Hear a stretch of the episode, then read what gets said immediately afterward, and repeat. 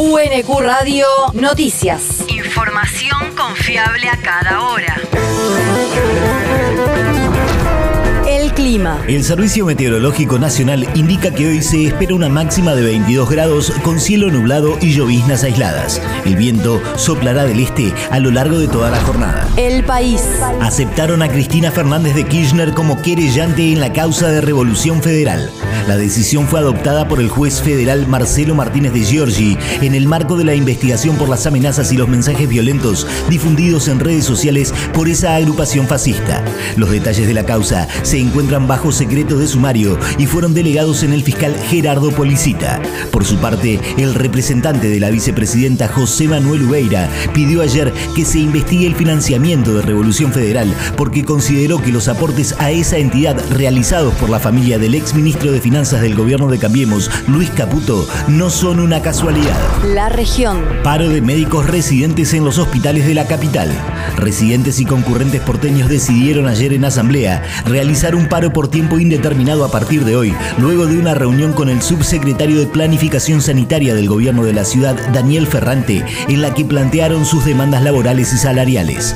Desde la representación de la Asamblea de Residentes afirmaron que tomaron la determinación porque a pesar de las promesas no confían en el gobierno de Rodríguez Larreta ni en la Asociación de Médicos Municipales. Los profesionales también decidieron marchar este mediodía hasta las oficinas del ministro de Salud, Fernán Quirós. El territorio. Subsidios para emprendedores quilmeños. La intendenta de Quilmes, Mayra Mendoza, entregó subsidios a 19 emprendedores y emprendedoras del distrito de hasta 240 mil pesos por persona en el marco del programa de empleo independiente del Ministerio de Trabajo, Empleo y Seguridad Social de la Nación, que brinda apoyo, orientación y medios para desarrollar proyectos y negocios. Los subsidios se destinarán a la compra de maquinarias, herramientas, insumos y elementos de seguridad para fortalecer y potenciar los emprendimientos. Con esta nueva entrega ya son 312 los proyectos alcanzados con este programa desde el inicio de la gestión. El mundo. UNICEF alerta por la desnutrición aguda severa infantil en Somalia. El organismo de Naciones Unidas informó ayer que unos 300.000 niños fueron atendidos con ese grado de desnutrición y que más de 44.000 atenciones se registraron desde el mes de agosto hasta la fecha. De acuerdo con el portavoz de la entidad James Elder, cada minuto fallece un niño ingresado en un centro sanitario con tratamiento para la desnutrición aguda severa en el país africano.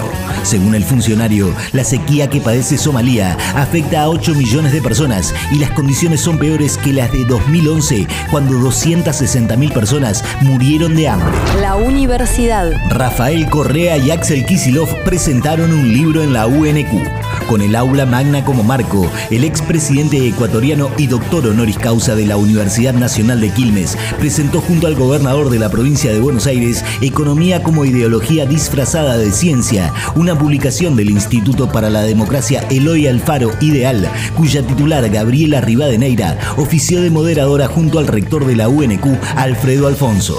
Correa, previo al inicio de la actividad, brindó una conferencia de prensa donde dio su parecer respecto de la actualidad política del Ecuador y de nuestro país. El presente de Ecuador es una tragedia. O sea, dejamos un país que era el segundo más seguro de América Latina, pero parece cuento, pero vean la estadística, o sea, parece increíble.